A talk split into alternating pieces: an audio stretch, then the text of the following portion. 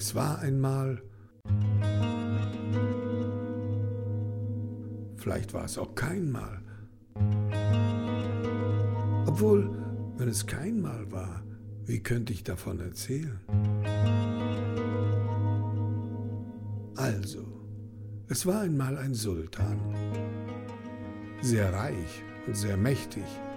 Der hatte eine Tochter, die für ihn sein Ein und alles war. Das Mädchen hieß Aische. Die Frau des Sultans war bei der Geburt der Tochter gestorben. Der Sultan verwöhnte seine Tochter nach Strich und Faden.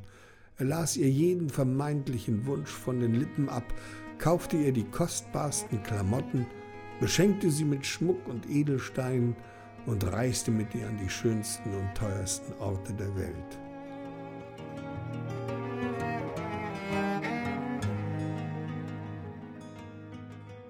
Aber all das schien das Kind nicht glücklich zu machen. Und je älter die Tochter des Sultans wurde, desto trauriger und schwermütiger verbrachte sie ihre Tage. Was auch immer der Sultan unternahm, es half nichts. Obwohl sie an allen Mahlzeiten teilnahm, wurde sie immer dünner und dünner und war schließlich so mager und so schwach, dass der Sultan sich ernsthafte Sorgen machte. Er ließ die berühmtesten Ärzte kommen, aber keiner von ihnen konnte dem Mädchen helfen.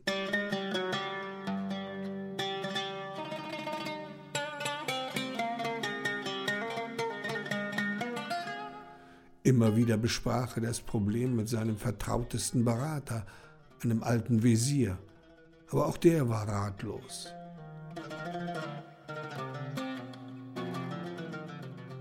Eines Tages saß der Wesir mit einem Bekannten zusammen, der als Schmied am Hof des Sultans angestellt war. Im Laufe des Gesprächs kamen sie auf die schwermütige Tochter des Sultans zu sprechen. Hast du nicht eine Idee? fragte der Wesir den Schmied. Wie kommt es, dass deine Kinder immer so fröhlich und glücklich sind? Jedes Mal, wenn ich sie sehe, lachen sie und toben wie junge Hunde herum, dass es eine Freude ist. Ganz einfach, sagte der Schmied. Ich gebe Ihnen jeden Tag Zungenfleisch.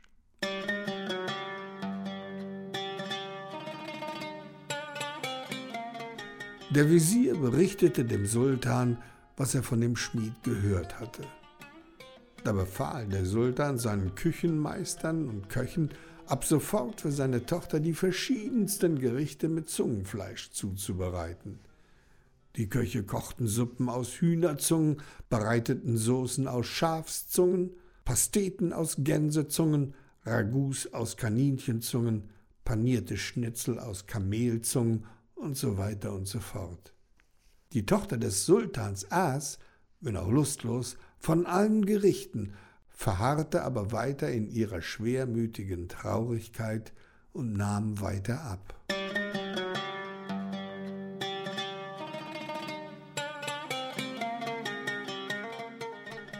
Als der Visier wieder einmal mit dem Schmied zusammensaß, meinte er seufzend, Dein Rat mit dem Zungenfleisch hat nichts gebracht.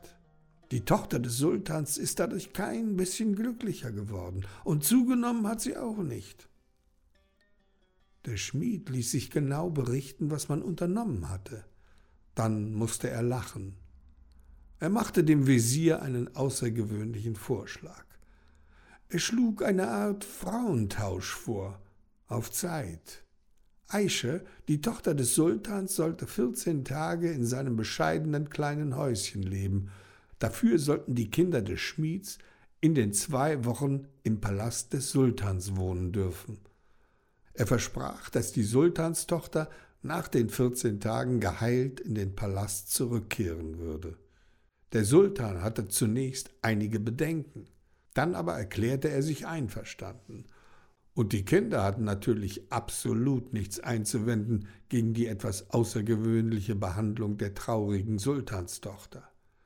Die Blagen des Schmieds freuten sich auf vierzehn aufregende Tage voller Luxus und Annehmlichkeiten in dem Palast des Sultans.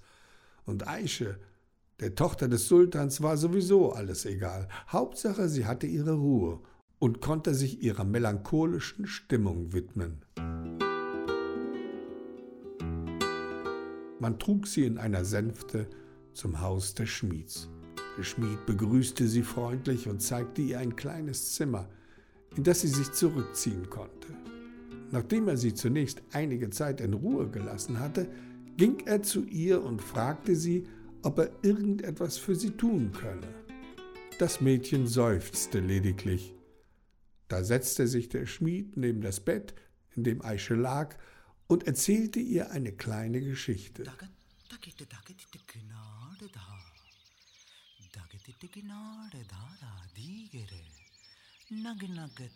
Anschließend ließ er sie wieder allein. Einige Stunden später erzählte er ihr eine weitere Geschichte.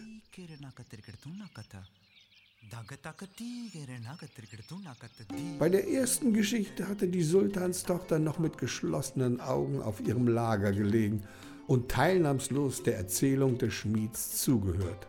Bei der zweiten Geschichte hatte sie die Augen geöffnet und schaute immer wieder mit einem leichten Glänzen in den Pupillen zu dem Schmied. Bei der dritten Geschichte huschte einige Male ein schüchternes Lächeln über ihr Gesicht und nach der vierten Geschichte bat sie den Schmied um etwas Obst.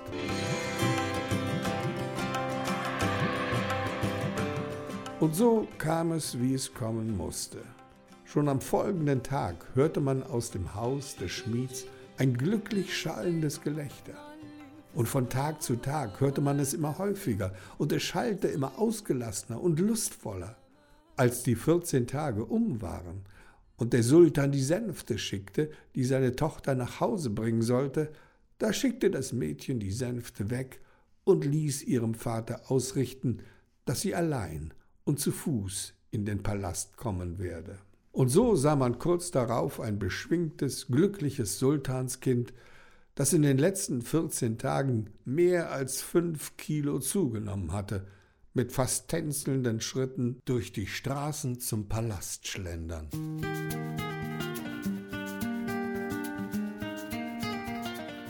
Dem Sultan liefen beim Anblick seiner Tochter Tränen des Glücks über die Wangen.